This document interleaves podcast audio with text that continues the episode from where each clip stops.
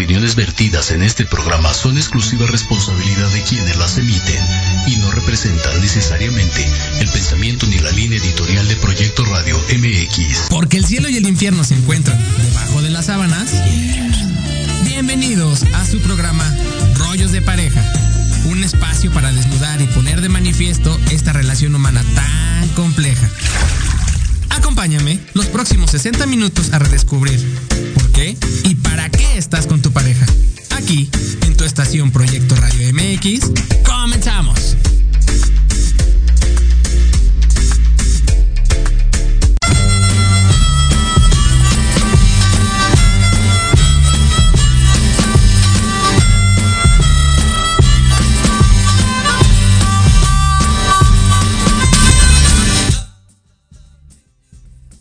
¿Qué tal? Muy buenos días a todos, ¿cómo están? Mi querida Doris, ¿cómo te encuentras ahora que nos tocó estar a la distancia, caramba? Ahora que nos tocó estar a la distancia, la verdad estoy súper contenta porque tenemos a grandes expertas hoy con un tema muy, muy importante para todas las familias y más, que esta parte eh, la estamos dejando en lo de la pandemia, ¿verdad? Porque fíjate qué, qué difícil, ¿no? Manejar tantas emociones y cómo gestionarlas, ese es el punto, ¿ah? Ese es como encontrar la piedra filosofal y realmente pues ir por la felicidad y la tranquilidad de toda nuestra familia. La verdad es que estamos súper contentos, Aldo y yo, de tener a, mujeres súper profesionales y encantadoras que nos hicieron el favor de estar aquí. Bienvenidas muchachas, ¿cómo están? La verdad es que es Y antes de darles la bienvenida y como se los acabo de poner en el chat, yo soy bendito entre las mujeres el día de hoy. Ahora sí que entre pura belleza, ahora sí con ustedes cuatro me encuentro así como de, ay, mira qué dichoso soy el día de hoy, porque eh, me toca compartir escenario con ustedes. Así que yo me siento muy halagado, muy bendecido de estar con ustedes. Así que con las cuatro expertas al final del día aquí estamos, mi creadores también tú. Y muchísimas gracias, mi querida Úrsula, por estar presente. Diana Se le fue el sonido, ¿verdad? Pero pues bienvenida Úrsula, Diane, María, Marina. Qué padre que ustedes estén en este, en este tema de poder contribuir con las personas a, ver esta parte tan importante de las emociones, ¿verdad? Y más en la familia, porque creemos que también por el género, por la edad, por las creencias de la familia, los papás, como no nos enseñan, ¿verdad? A gestionar las emociones. Fíjate que una vez, rapidísimo lo digo, antes de que empiecen y, con su tema, y cuando mi hija iba en la secundaria, la profesora nos daba la bienvenida y nos explicaba todo lo que tenemos que hacer. Y entonces decía, como están en la adolescencia, ustedes tienen que ayudarles a, gestionar su autoestima. Entonces, imagínate, yo dije, si a mí no me la enseñan, ¿cómo le, le ayudo a ella, no? Entonces, fíjate qué tan importante es reconocer las emociones y saber gestionarlas más como papás, ¿verdad? Y bueno, le doy la bienvenida a Urs. ¿Cómo estás, Urs? Hola, ¿qué tal? Eh, Doris, buenos días. Muchas gracias por la invitación. Muy, buenos días. Bienvenida a Marina. ¿Cómo estás, Marina? Hola, ¿qué tal? Muchísimas gracias por la invitación. Eh, Aldo, Doris, un gusto que podamos trabajar en conjunto junto con mis compañeras. Muchísimas gracias. Y pues sí, el tema que hoy toca es bien, bien interesante. Ahorita. ¿Verdad? gracias, gracias, está súper padre. Y bien, ¿cómo estás? Hola, hola, ¿cómo estás, Doris? Pues muy contenta, muy contenta de estar aquí con ustedes. Siempre es un placer eh, verlos, por supuesto, Aldo. Híjole, agradecido infinitamente, en verdad, este, eh, yo soy, ya sabes que de las que se desaparece y vuelve a aparecer, pero aquí estoy. Bienvenida, bienvenida, un placer, un placer. Sí, muchísimas gracias, Doris. Y bueno, eso es lo mejor de todo, que aquí están. Y disculpe la interrupción, digo, se me fue la, señal, pero bueno, ya regresé. Perfecto, Aldo, muy bien. Y sí, efectivamente, como Doris lo, lo comenta, ¿no? En muchas ocasiones, por ejemplo, cuando nosotros tenemos a nuestros hijos en la escuela, siempre nos, nos hacen o nos dicen, oigan, pues tienen que trabajar esta parte de la familia, ¿no? Esta parte de la integración, ¿no? Esta parte de la motivación, de la autoestima, pero uno dice, bueno, ¿y cómo? ¿O, a qué hora? O, dónde lo compro? ¿O cómo se hace, no? Porque eh, recordemos que la escuela es solamente lo teórico, pero lo práctico, pues es aquí donde, donde viene la problemática, ¿no? Y bueno, Aquí es súper importante identificar esta parte de la familia como una verdadera escuela, ¿no? Como bien lo decía Doris, es escuela, ¿no?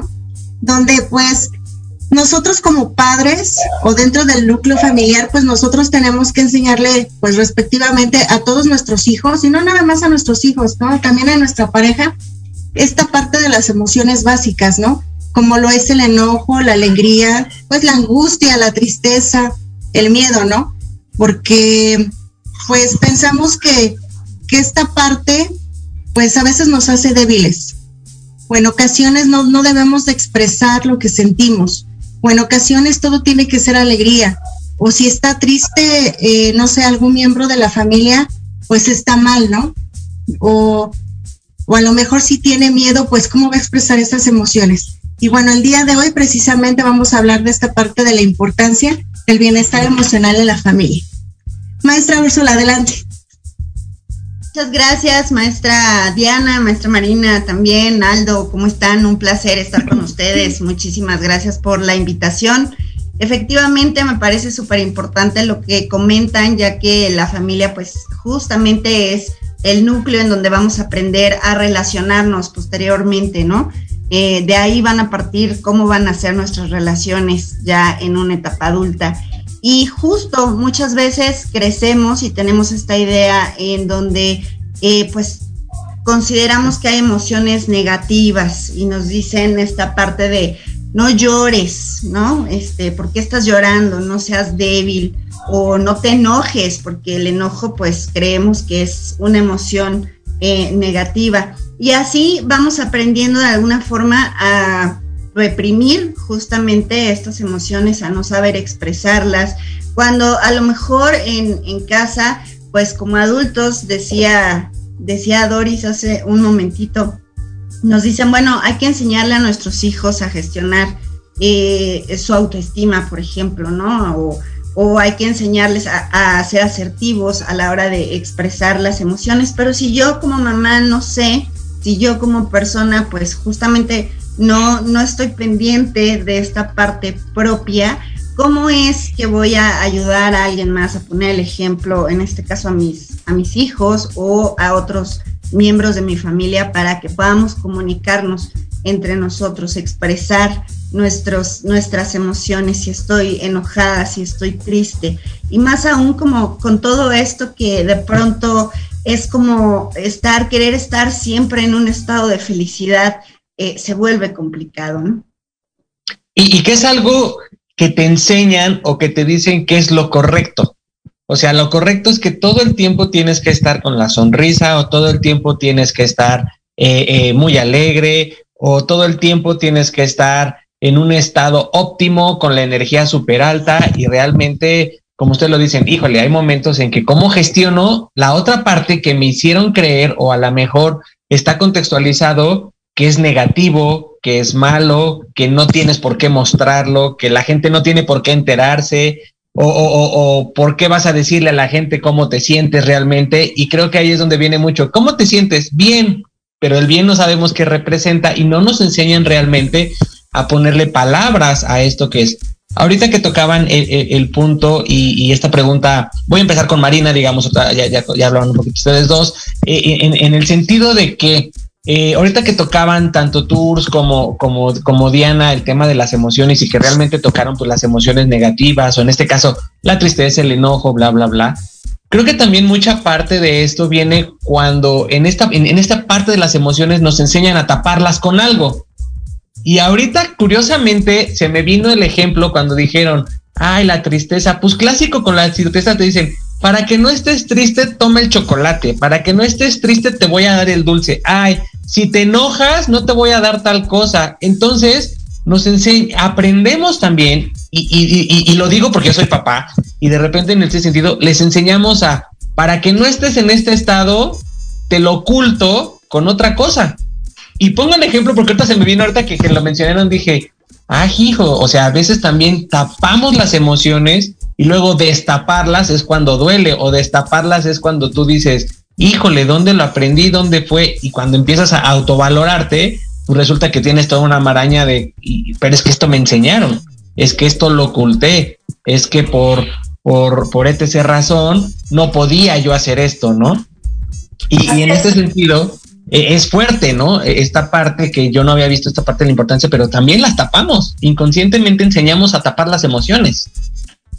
Y me quedo con esa frase, ¿no? nos enseñaron. Hay que tomar en cuenta que voy a retroceder quizá un poquito desde qué es una emoción. Porque a veces no sabemos ni siquiera la definición de qué es una emoción. Nos enseñaron que era así, pero ¿qué es? Pues es ese mecanismo que nos va a hacer reaccionar con rapidez ante cierto estímulo y las emociones se pueden clasificar tanto positiva como negativamente. Y esto va a ir en función de cómo me beneficia o me perjudica a mí como persona. También es importante considerar que las emociones son, eh, nacemos con ellas, pero también las podemos aprender, que es un poco lo que mencionaba Saldo. A mí me enseñaron que si estoy triste, me quito la tristeza viendo una película o comiéndome un chocolate pero no me enseñaron a sentir mi emoción para transportarla hacia algo positivo. Entonces, aquí es donde entra el papel bien importante, no solo de los papás, sino de los docentes también, de cómo el alumno va a aprender por medio de la observación cuál sería el comportamiento ideal de cómo reaccionar ante la tristeza o ante el enojo o ante la alegría, porque es algo que socialmente está aceptado, ¿no? Entonces es importante que nosotros como adultos también nos estemos autoanalizando y sepamos qué es lo que estamos haciendo con nuestra emoción y cómo eso va a perjudicar o beneficiar a la gente que me rodea. Y esto en familia, claro que se ve muchísimo más marcado y en tiempos de pandemia, pues muchísimo más. En tiempos de pandemia se potencializó todo. Sí, se potencializó todo. Fíjate qué importante saber qué es una emoción y cómo identificarla, ¿no? Y también, este, pues dejarla fluir porque finalmente es una reacción a un efecto externo que te está ayudando a gestionar todos estos eh, mente, cuerpo y emoción que estás experimentando en el momento. Pero fíjate que qué importante lo que dijo Marina. Yo, mi hija tiene 12 años, pero estaba más chiquita, como de 8, y me decía, ella llora mucho, ¿no? Y entonces me decía, mamá, voy a meterme a bañar, pero muy seria, ¿no? Y entonces se metió a bañar y, empezó a llorar. Y me dice, ¿puedo llorar? Le digo, sí, claro, tú lloras. Y empezó a llorar bañándose y es un desfogue, ¿no? Y entonces, este, pues a veces pensamos como papás que, que le estamos ayudando dándole el dulce o dándole el apapacho en cuestión a cómo tener, identificar esas emociones y poder gestionarlas en el momento. ¿Qué tan importante? Y yo creo que les pregunto a las tres, no sé tú, quien quiera contestar, ¿qué tan importante es identificar las emociones en el, en el plano familiar? Y hablando no solamente de los papás, ¿no? Sino también de los hijos. Entonces, ¿cómo podemos identificar qué tan importante es, es eh, identificar esas emociones y también sí, sí, sí manejarlas o no, ¿no? Porque a veces, como decimos, me doy el dulce y ya que se calle, ¿no? Claro, pues yo considero que es muy importante, en primer lugar, poder identificarlas en mí de entrada, ¿no? Porque a veces, justo como decía Aldo hace un momento, ¿no? ¿Cómo te sientes? Bien, pero ¿qué es bien? O sea, realmente aprender justamente a poder identificar cómo me siento en realidad. Me siento contenta. La maestra Diana hablaba acerca de las emociones básicas, ¿no? Así, pero a partir de ahí tenemos una gama de, emociones, las emociones secundarias, etcétera, ¿no? Entonces, ¿cómo me siento? Pues estoy contenta, estoy alegre, tengo miedo, que justamente esta parte en donde aprendemos o en donde empezamos a reprimir esas emociones, pues no nos permite muchas veces ni siquiera poder identificarlo. Obviamente una vez eh, que lo tengo identificado en la familia, pues justamente me va a ayudar para poder ser más asertivo, poder comunicar, expresar estas emociones y a partir de ahí poder entender, porque también a veces puede ser que estoy enojado, pero en realidad eh, creo que estoy triste, ¿no? Por ejemplo. Entonces, me parece fundamental saber eh, identificar las emociones. No sé qué opinen mis compañeros. Claro que sí es importante eh, porque pasa que disfrazamos las emociones con lo que está mejormente aceptado. Como es el ejemplo que puso la maestra Úrsula, eh, que me parece perfecto. Realmente estoy triste, pero lo disfrazo siendo agresivo, siendo grosero. Porque, pues es que demostrar tristeza significa que soy débil y no le voy a demostrar a la sociedad o a mis amigos o, a mi familia que, estoy, que soy débil, porque eso no está tan aceptado socialmente.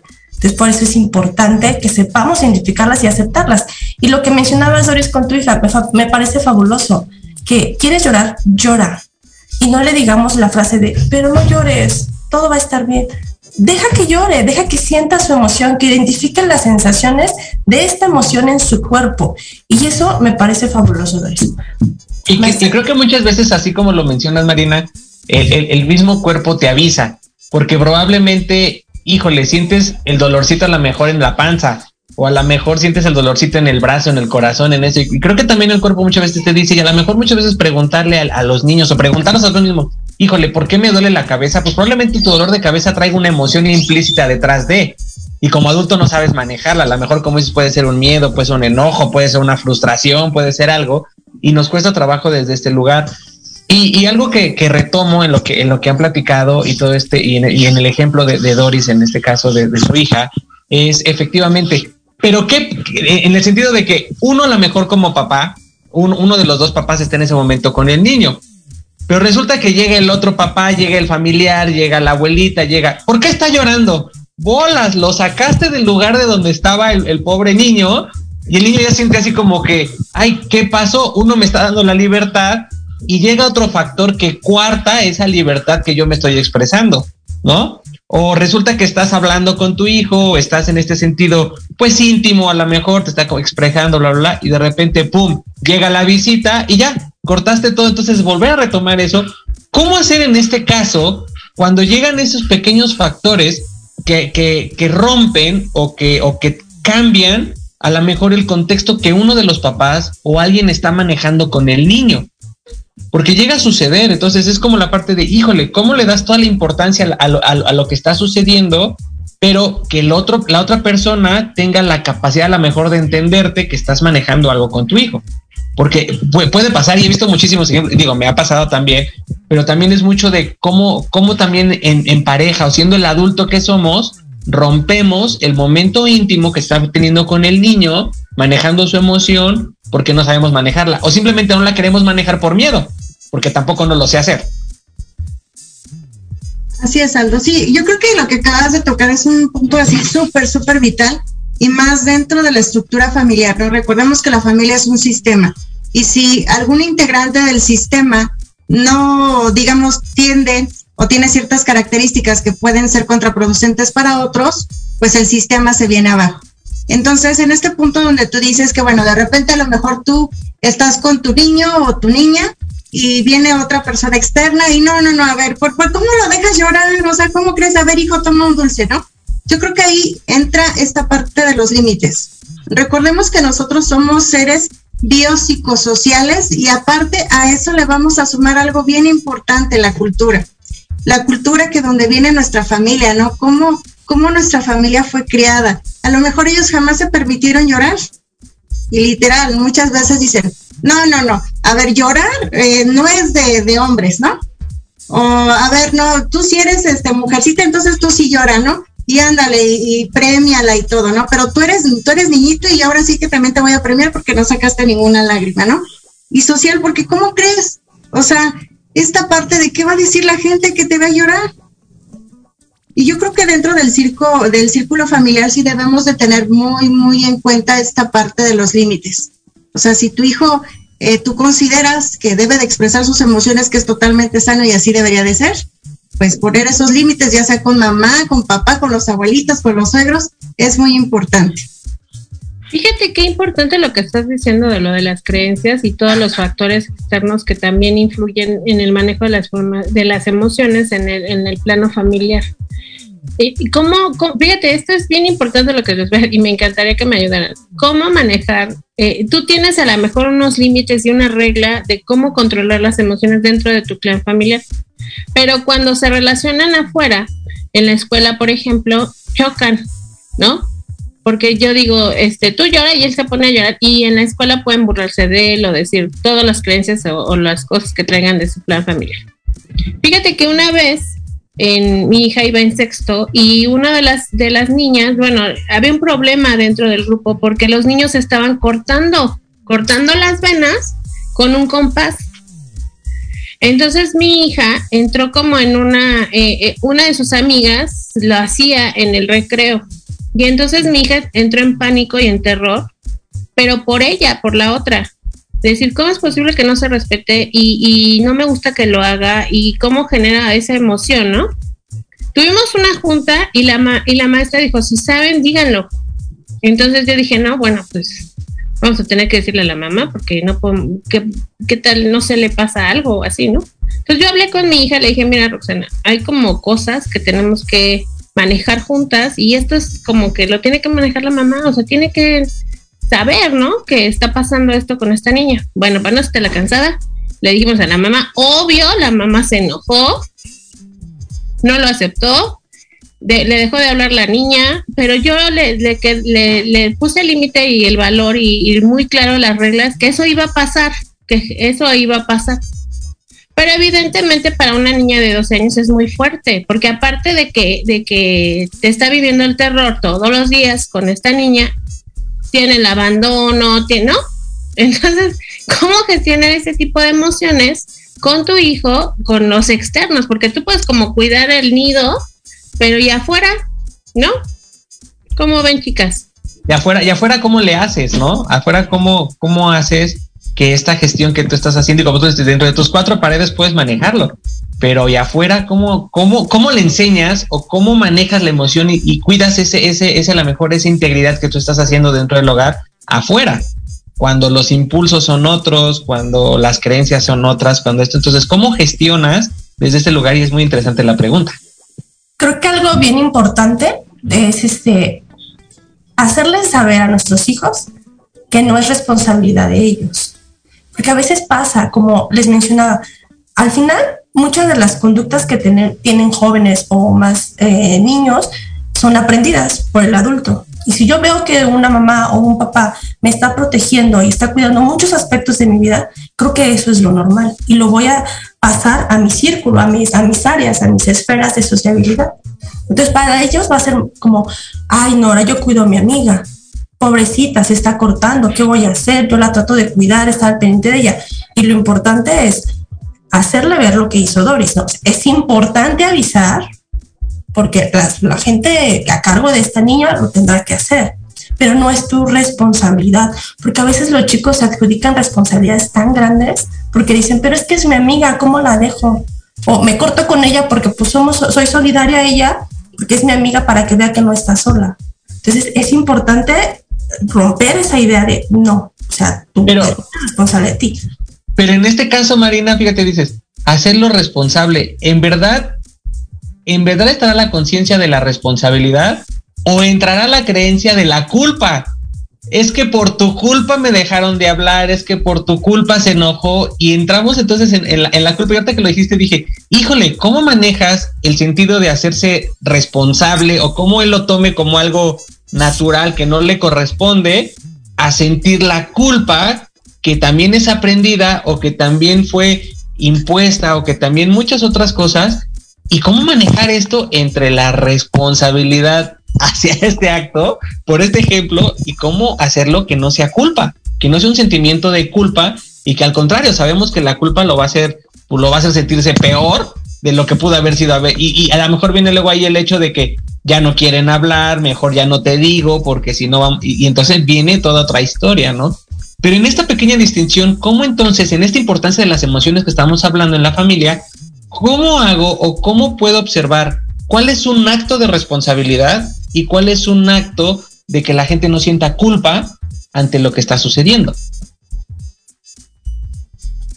Aquí es algo súper interesante, este Aldo, porque esta parte de, de la culpa es una emoción. Y es una emoción aprendida al final, ¿no? Porque eh, si tú te das cuenta, la culpa es una combinación, ¿no? Es esta combinación de entre la angustia y tal vez el, miedo, el miedo a, si lo voy a decir o no. Eh, también esta, es esta combinación de entre tristeza, porque yo estoy viendo que alguien que yo quiero, por ejemplo, mi compañero se está cortando. Y, y bueno, al final te lleva esta parte de culpa, ¿no? Híjole, la traicioné. Y bueno, ¿de dónde viene la traición? Para mí, ¿qué es traición, no? De entrada.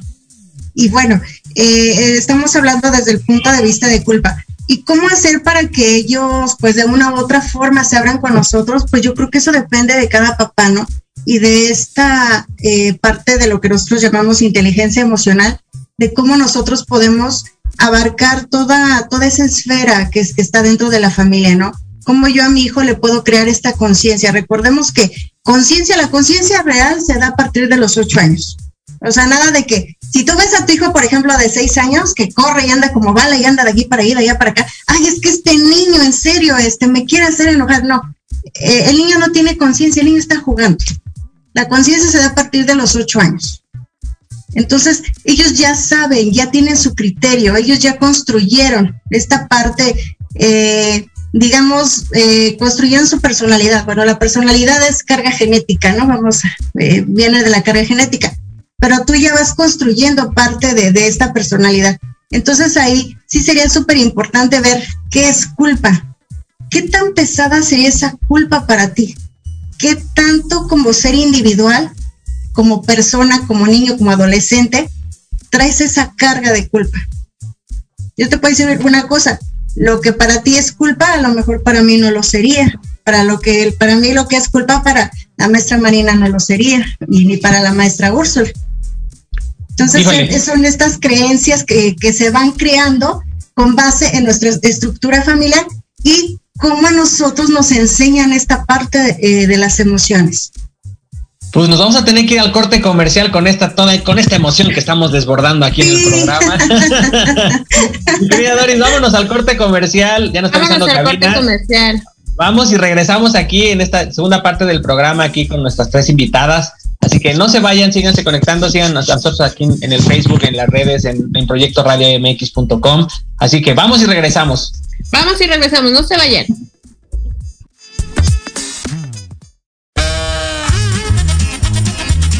Oye, oye, ¿a dónde vas? Vamos a un corte rapidísimo y regresamos. Se va a poner interesante. Quédate en casa y escucha la programación de Proyecto Radio MX con sentido social. ¡Uh, la, la chulada!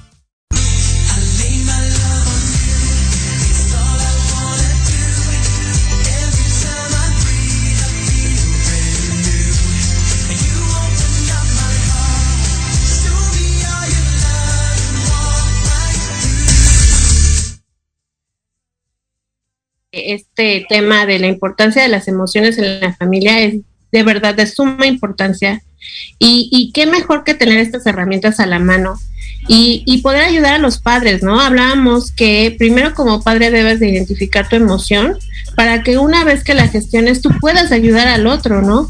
En este caso tus hijos, tu esposo y, y todas esas emociones comunes que ya conocemos que es el enojo, la tristeza, la alegría que después se va encubierta con una y otra y otra y otra durante el día y que ya cuando llega la explosión y ya nos volvemos Hulk, en especial dicen por ahí las mamás, eh, eh, ya somos de lo peor y, y hacemos y, estamos preocupadas por todo, ¿no? ¿Por qué nos enojamos? ¿Por qué no sabemos ayudar a los hijos?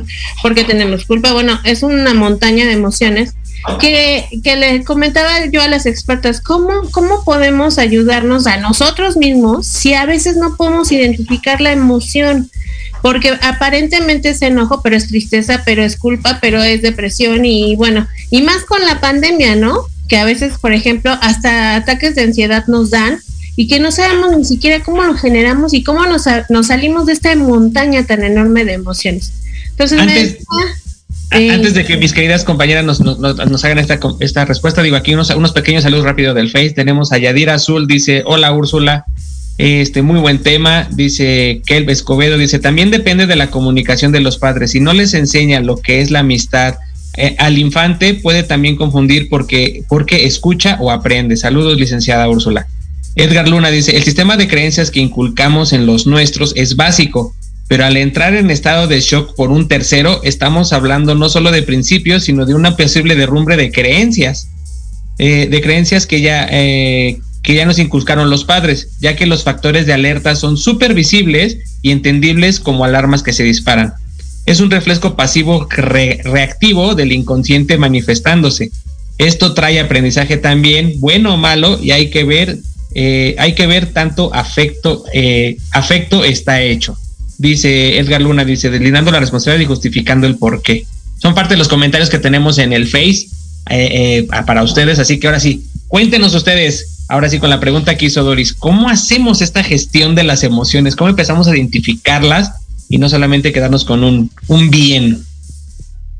Claro, pues bueno, empezando porque justo, ¿no? Decíamos que eh, le preguntamos a alguien, ¿cómo estás? Bien. Bueno, ¿qué significa bien? O sea, ¿qué, es, qué estás sintiendo en este momento? ¿No? Se me ocurre, por ejemplo, en la, en la casa. ¿Qué estás sintiendo en este momento? Si de alguna manera no supiéramos cómo expresarlo, pues a lo mejor como, ¿cómo sientes tu cuerpo? Tu cuerpo se siente tenso, quieres como retirarte, necesitas un espacio, eh, um, sientes que te palpita el corazón, entonces a partir de ahí ir pudiendo identificar. Si mi cuerpo se siente tenso, como decía Doris, me voy a convertir en Hulk en cualquier momento, probablemente estamos hablando del enojo. Si simplemente siento palpitaciones y eh, no sé qué tengo, pero me siento como que eh, quiero salir corriendo, pues a lo mejor tenemos miedo. Y entonces a partir de ahí poder ver cómo me dice mi cuerpo, como decía Aldo, cómo me estoy sintiendo y entonces qué emoción, empezando por las primarias, qué emoción estoy sintiendo. Si los pequeñitos están muy pequeñitos, a lo mejor podríamos decirles, bueno, dibuja, ¿no? Como una silueta, como si fuera tu cuerpo, elige un color y eso que estás sintiendo, plásmalo. Entonces, a partir de ahí yo podría ver más o menos de qué se trata. Obviamente, eh, pues con esto sí, sí decía hace rato Aldo, ¿cómo le hacemos con los factores externos? ¿Cómo le hacemos afuera? ¿no? Pues como en cualquier otro tema, porque al final va a haber afuera pues mil ideas diferentes, pero lo importante es que desde muy pequeños aprendamos justamente a que ninguna emoción es mala, todas tienen una función, todas las emociones están para algo. Entonces sentir miedo no está mal, porque nos puede estar alarmando de algo. Sentir disgusto, sentir tristeza, pues también va a ser funcional. Y justamente eh, como recomendación a los padres, pues eh, igual, ¿no? O sea, o a los adultos, pues igual, observarme. Eh, decía hace ratito Doris, ¿de dónde detona esto? Porque a lo mejor a veces reacciono algo y en realidad no es ese evento, voy a poner un ejemplo, el que me hizo enojar. A lo mejor ya tengo cosas, ¿no? Por poner un ejemplo, no he dormido bien, eh, no me dio tiempo de comer y alguien me dice algo mientras voy manejando y me enojo, así me enfurezco, ¿no? Con furia. Y no fue lo que me dijeron cuando voy manejando, sino ya es el cúmulo de estas cosas. Por eso es tan importante identificar en cada momento cómo me estoy sintiendo, porque eso me da la posibilidad de gestionar y canalizar en ese momento mi emoción. Y justamente también lo que decían, con la pandemia, pues ha incrementado muchísimo porque nos ha hecho eh, estar justo pues en un lugar, no tener como esta posibilidad de dispersar o, de, de alguna forma de fugar lo que estamos sintiendo. Y fue como una parte de estar 24, y fue como una parte de estar 24/7 metidos en estos pensamientos, en estas ideas, en estas creencias, en estas explosiones de emociones que, híjole, ¿cómo manejo la emoción que estoy sintiendo de no poder salir y todo lo que se potencializó a lo largo de este, de este año que ya llevamos, ¿no? Este poquito más de año que llevamos y la forma en que se ha potencializado y la importancia que es, ¿por qué? Porque al final del día, a lo mejor la forma en que lo vivimos los papás, esta situación, pues es muy diferente a como la vivieron los niños, ¿no? Llegó un punto en que, en que yo lo digo, mis hijos están chiquitos y de repente fue un, ¿cómo los saco de estas cuatro paredes? Ellos estaban vueltos locos por bajar a los juegos y era un, espérame, no podemos, ¿no? No, no podemos porque había las reglas de no hacerlo.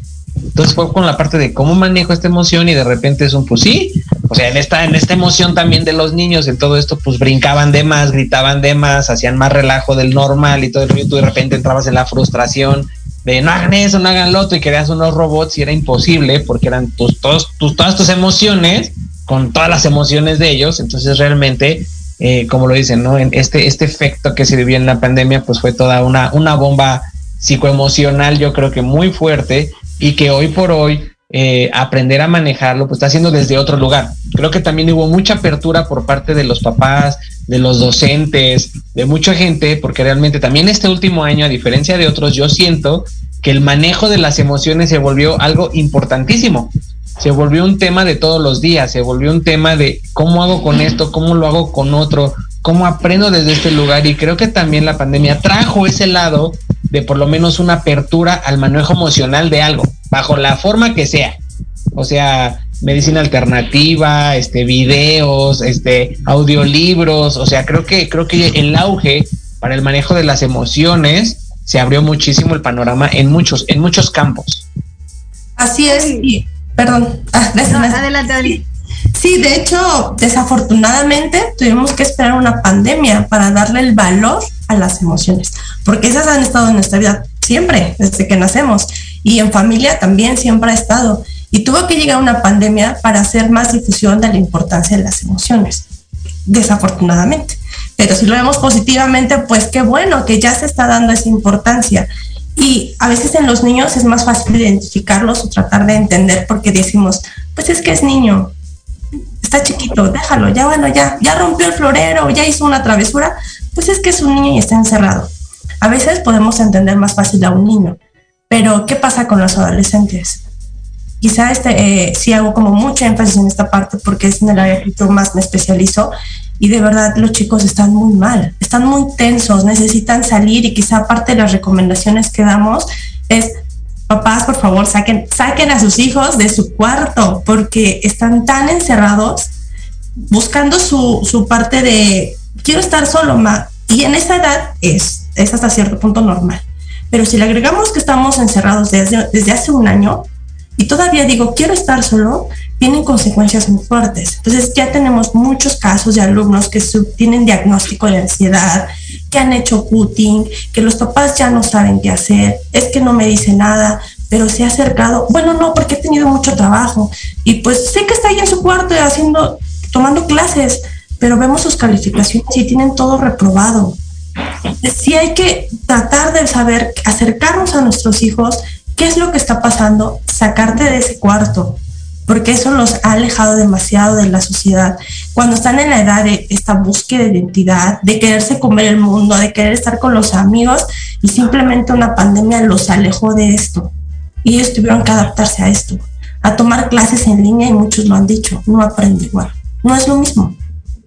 Y claro. Sí, o, en esa etapa de la adolescencia, como dices tú, que empiezan a lo mejor los contactos sociales más fuertes porque están las fiestas de 15 años, porque está la, tarde, la, la tardeada, porque haces una pijamada con las amigas y todo esto se vio truncado, o sea, ¿cómo me relaciono desde ese lugar? Y la única vía que encontraron para relacionarse fue un celular o una tableta o una computadora, pero no es lo mismo. Y como tú lo, tú lo dices, y creo que es muy importante lo que dices, eh, yo, yo, casos cercanos a, los que yo conozco, claro, niños que han explotado de ya no puedo más estar encerrado. Los papás a lo mejor ante la situación, pues fue mucho en el sentido de, de te resguardo, te protejo para que no nos enfermamos y ninguno vaya a morir, dado toda la, todo el contexto que se dio. Pero llega un punto en que el adolescente fue un, ya quiero salir, ¿qué hago con esto? Y, y de repente el papá entra en conflicto de, puta, te dejo salir, no te dejo salir, manejo mi miedo, no, o con todo mi miedo te dejo salir. Y vino todo este, este, este, este vaivén de emociones, ¿no? O, en el sentido de, eh, conocí un caso de, de, una familia que de plano se encerró, o sea, de plano se, encerró toda la pandemia, no dejaban entrar a nadie, se cuidaron, se protegieron todo el rollo. Y cuando los hijos dijeron, ya quiero salir todo el rollo, bueno, salían en la camioneta a dar la vuelta y regresaban a la casa. Bueno, ya veían otras cosas, ¿no? Pero, pero al final del día, como dices tú, eh, entre el miedo de manejo adulto al miedo de manejo niño o al, miedo de manejo adolescente o dadas las creencias o dado todo lo que hubo, pues hubo toda esta parte, como dices tú, este, Marina, de, de daño psicoemocional o de proceso psicoemocional que hoy por hoy al adolescente, a lo mejor el niño, como dices, el niño llora y pues a lo mejor lo entiendes o lo justificas.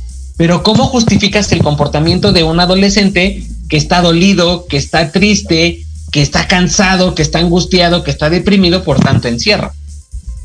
Así es, es bien difícil acercarnos incluso a veces, aunque no estuviera la pandemia, como papás creo que identificamos que es difícil acercarnos a nuestros hijos en esa edad, porque nada quieren, están en contra de las reglas, están en contra de las autoridades y ahora en una pandemia muchísimo más. Por eso es que tratamos de, motivar mucho a los papás en el sentido de con las reglas, eh, con las medidas de seguridad necesarias, saquemos a nuestros hijos de la casa, que hagan actividades fuera de, vayan a clases de baile, de zumba.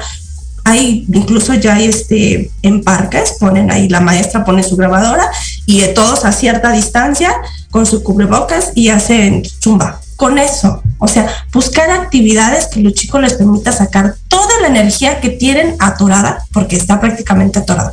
No pueden hacer nada porque en casa me siento observado por mi mamá. Y no me va a juzgar si estoy haciendo bien o estoy haciendo mal. No me va a permitir o no me va a dejar explorar lo que yo quiero porque para mi mamá o mi papá es algo malo. Pero quiero probar, quiero saber qué pasa. Y eso comúnmente lo hacían cuando estaban en un salón de clases con un grupo de amigos. Y se les quita, pues empiezan a encerrar más y más y a ellos les cuesta más trabajo expresar lo que sienten y cómo lo sienten. Claro, y además de no, no, no dejarlo como al aire, ¿no? Porque a veces como no lo sabemos entender, pues mejor no le pregunten ahí que esté bien, ¿no? O, o no, no apoyarlos en ese sentido de, por ejemplo, mi hija es adolescente, ella va en el segundo de prepa y no quiere ir a la escuela, ya tiene que ir y no quiere ir a la escuela. Por lo mismo, ¿no? De que dices, no conozco a nadie, es más tiempo, entonces llegan a un estado de confort que dices que no se quieren mover entonces le digo, no, no, no, no, tú te estás perdiendo todo la, lo padre de la escuela. No, no, no, no, le digo, tú ya tienes que ir. Entonces, este, pues es como también, ¿no? Entender que esa parte de tomar la decisión y, romper la barrera del miedo, por ejemplo, es un día y ya el otro ya va a estar como sin nada de, ah, sí, estamos mejor, ¿no? Entonces, es como acompañarles cuando llegan al kinder de para que cruce la puerta y ya, que se suelten solitos, que también eso no lo entendemos como papás y no sabemos cómo pues, llevarlos, ¿verdad? A que tomen la decisión y, retomen su vida y retomen ese tipo de que gestionen sus emociones para, para cumplir objetivos mucho más grandes que de lo que estamos viviendo ahora, ¿no? Qué importante es que, que cada uno de nosotros tenga estas valiosas herramientas. Me decía Diane que ustedes tienen un taller en donde generan todo este tipo de procesos. ¿Me pueden contar tantito de él? Por favor. Claro que sí, Doris, con todo gusto. Sí, mira, nosotros somos un equipo, de hecho nosotras pertenecemos a una asociación, este, y dentro, bueno, también de, nuestra asociación, lo que nosotros hacemos es que en ocasiones trabajamos talleres o trabajamos algunos eh, diplomados o cursos. Y bueno, en, en estos talleres lo que hacemos es que pues trabajamos las emociones mediante un dibujo y por ejemplo a los pequeños les, les decimos, oye, eh, ¿dónde identificas tu miedo? Y muchos, ah, pues mi miedo en el estómago o mi miedo en las manos o en verdad hay, hay pequeños que o adolescentes o adultos que lo expresan en la cabeza. A lo mejor ahí identificamos que son personas que están como más este, ansiosas, preocupadas, más coléricos. Eh, oye, ¿y en dónde está tu alegría? Ah, pues está en el pecho. ¿O en dónde está tu angustia? No, pues mi angustia, en verdad, la siento en las piernas, por ejemplo. A lo mejor esta parte de no poderse mover de un lugar a otro, como bien lo mencionaban, ¿no? Este, por ejemplo, con esto de la pandemia, el no poderse tal vez relacionar, no moverse del lugar. Eh, por ejemplo, la maestra Úrsula hace unas actividades muy padres, ¿no? Por, por ejemplo, con papel, ¿cómo se llama maestra Úrsula? Craft, papel craft. Craft, exacto, papel craft. Platícanos un, poquito de esa actividad que se me hace súper, súper padre. Ah, pues bueno, sí, justo dentro de nuestros talleres lo que hacemos y lo que les comentaba hace un momentito es que en papel craft, ¿no? Que viene como en rollo, dibujamos la silueta de la persona independientemente de la edad que tenga y justo es como una, pues, un espacio, un momento para eh, aprender a sentir sus emociones, como decía ahorita Diana. Em, ¿En dónde sientes el miedo? Pues, pues es que a veces ni siquiera sé lo que es el miedo o ni siquiera me permito reconocer lo que es el miedo. Entonces ya una vez que, a ver, ¿por qué? ¿Dónde lo sientes? ¿Qué te da miedo? ¿De qué color es? En, eh, ilumínalo, ¿no? Ahí en, eh, en, el papel. Y es una actividad muy padre porque eh, tanto los chiquitos, la verdad es que trabajan súper bien con sus emociones, que a veces pues tenemos también a veces la idea de que con la película de intensamente van a decir un color específico y no, la verdad es que a veces dicen, ah, pues para mí la alegría es morada, porque me gusta el color morado. Y lo siento en los pies porque me gusta bailar. Y eso está padrísimo porque es una forma también de aprender a reconocer y canalizar y justamente evitar esta parte que hace rato hablábamos un poco de la culpa. A veces puedo sentirme culpable por eh, estar enojado o por estar triste. Y entonces el poder canalizar, si estoy enojado, por qué me siento enojado, cómo es sentirme cuando estoy enojado y sobre todo esta otra parte, bueno, ya identifiqué mi enojo, ¿qué voy a hacer ahora con él? Y, y también aquí una parte importante es, a veces esa parte de culpa, volviendo al tema de la culpa, es ¿con quién? Me siento enojada, sí, mucho. ¿Con quién? Con mi mamá. No, híjole, no, ahí viene la culpa, porque ¿cómo yo voy a estar enojada con mi mamá o con mi papá, no? O con mi hijo, ¿cómo crees? Eso no se debe de hacer.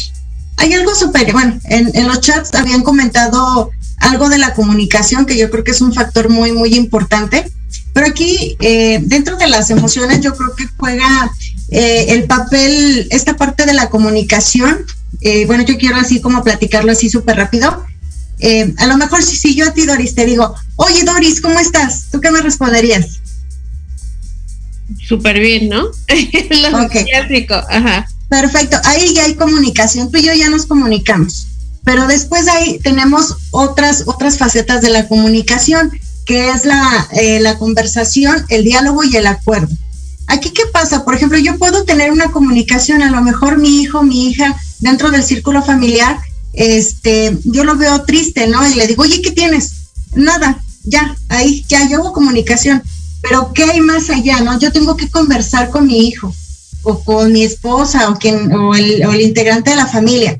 Después de la conversación hay un diálogo, o sea, yo ya tengo más este, interacción. Oye, ¿qué pasó? Yo te veo así, ¿cómo fue tu día? ¿Qué hiciste el día de hoy? ¿Qué es lo que te tiene así?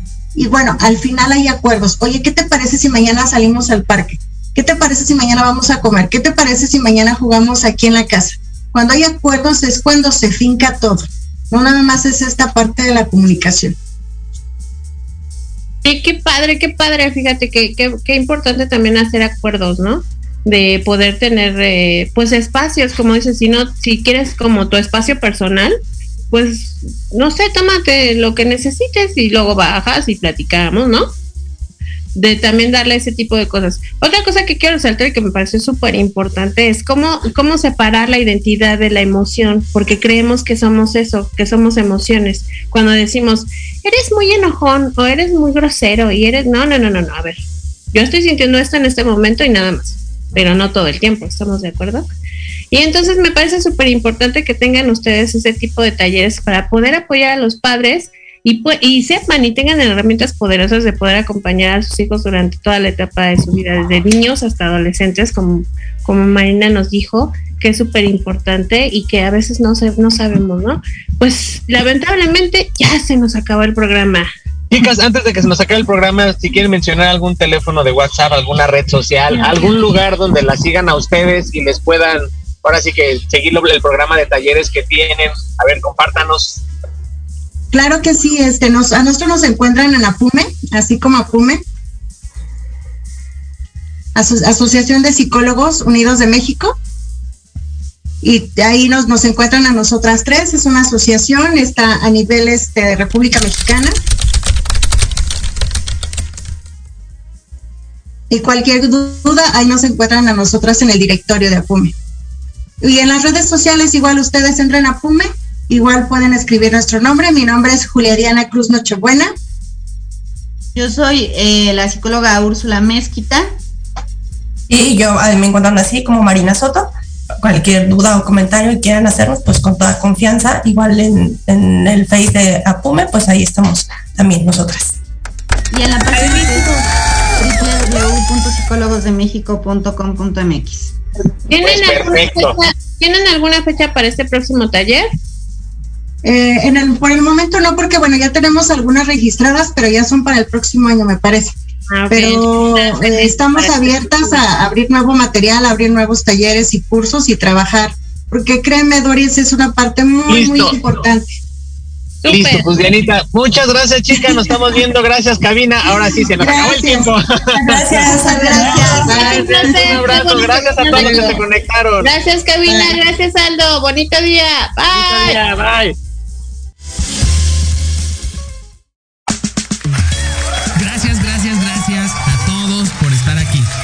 Servidor, Aldo Morales, los espera el próximo miércoles en punto de las 11 de la mañana para abrir el alma con un nuevo tema en compañía de algún invitado especial, aquí en tu estación Proyecto Radio MX. Sigue nuestras redes sociales, Facebook, Twitter e Instagram como Rollos de Pareja y entérate de más rollos para esta convivencia 24/7. Hasta pronto.